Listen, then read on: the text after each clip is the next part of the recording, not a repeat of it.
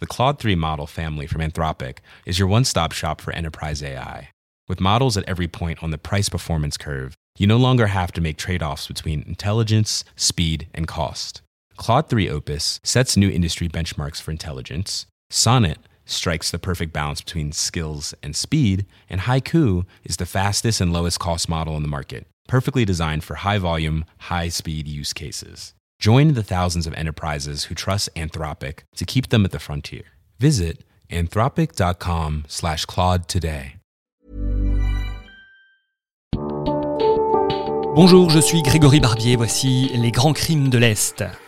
Parce qu'il avait besoin d'argent pour faire venir sa femme rester au pays, un Polonais aidé par un complice a attaqué une famille de paysans. Bilan, un mort et deux blessés graves. Joseph Witkowski et Stéphane Kasmierowski, deux Polonais âgés respectivement de 29 et 27 ans, auront attendu 133 jours dans le couloir de la mort. Condamnés le 27 avril 1923, ils ne seront exécutés qu'à l'aube du 7 septembre. Une attente d'autant plus terrible qu'ils ont cru, malgré tout, jusqu'au bout, à leur grâce.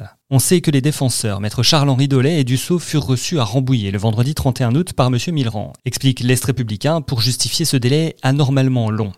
Bien que les deux avocats aient chaleureusement fait appel à sa clémence, le président de la République n'a pas cru devoir user de son droit de grâce en faveur des bandits de la ferme de Succès. Et c'est sans doute parce que cette attaque à main armée, particulièrement sauvage, a causé une profonde émotion dans toute la région. La ferme de Soxay est située sur le territoire de Cône, à 1 km du hameau de Romain et de la route qui va de Longwy à Longuillon. La ferme appartient à M. N. de Egelson, mais est cultivée depuis longtemps par la famille Pierson, très estimée dans le pays, précise le journaliste qui relate l'affaire. Le 18 octobre 1922, le malheur s'abat sur cette famille. Il est environ 7 heures du soir, le grand-père, les parents, les deux enfants et un neveu sont attablés dans la cuisine autour d'une soupe de pommes de terre. Soudain, la porte s'ouvre. Deux gaillards surgissent, revolver au poing et criant Monette, monette Surpris, Hippolyte Pierson, 74 ans et vétéran de la bataille de Gravelotte, se lève. Il est aussitôt abattu de deux balles dans la tête par Joseph Witkowski. Edmond Pierson s'élance alors sur lui, mais l'autre bandit tire et le blesse à la main. Les enfants, le petit Pierson 9 ans et son cousin Georges Perriquet 14 ans, en profitent pour fuir.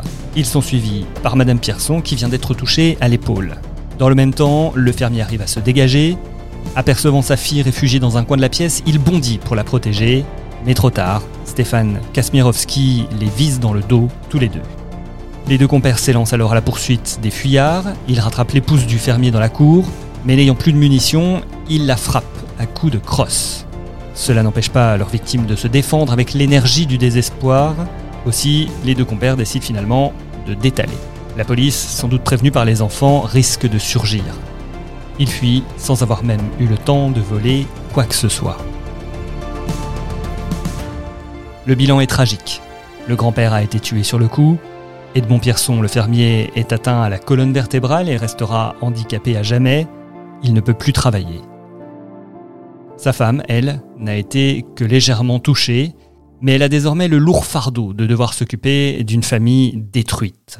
Car si les deux garçons sont sains et saufs, ils sont traumatisés, et surtout, précise l'Est républicain, cette gracieuse fillette au visage encadré de boucles blondes n'est plus qu'une pauvre loque humaine que l'on soigne sans espoir de guérison.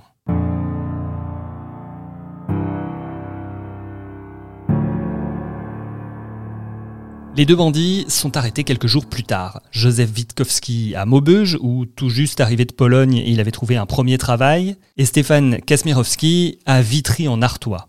Le premier serait l'instigateur de l'attaque. Sa femme, restée dans le pays, souhaitait le rejoindre, mais elle n'en avait pas les moyens.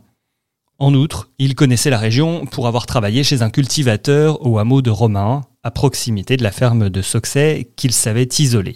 Son camarade l'aurait suivi sans difficulté.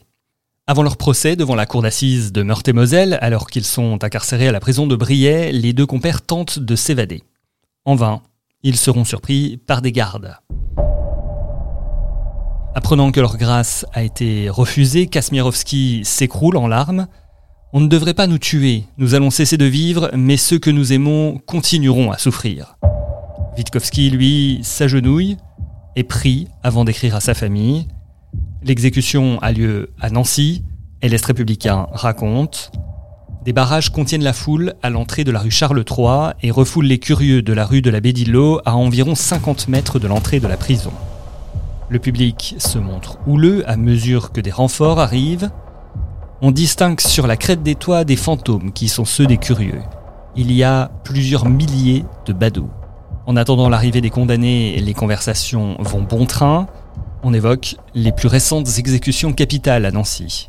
Soudain, un murmure traverse la foule. Witkowski ira le premier à la guillotine. Blême et balbutiant, le spectacle va commencer. C'était Les Grands Crimes de l'Est, Carnage à Soxay, un texte écrit par Jérôme Estrada, extrait du livre 100 ans de faits divers aux éditions Est républicain. D'autres faits divers du début du siècle sont à retrouver dans les épisodes précédents de ce podcast. Et à bientôt pour d'autres affaires. Even when we're on a budget, we still deserve nice things. Quince is a place to scoop up stunning high-end goods for 50 to 80% less than similar brands.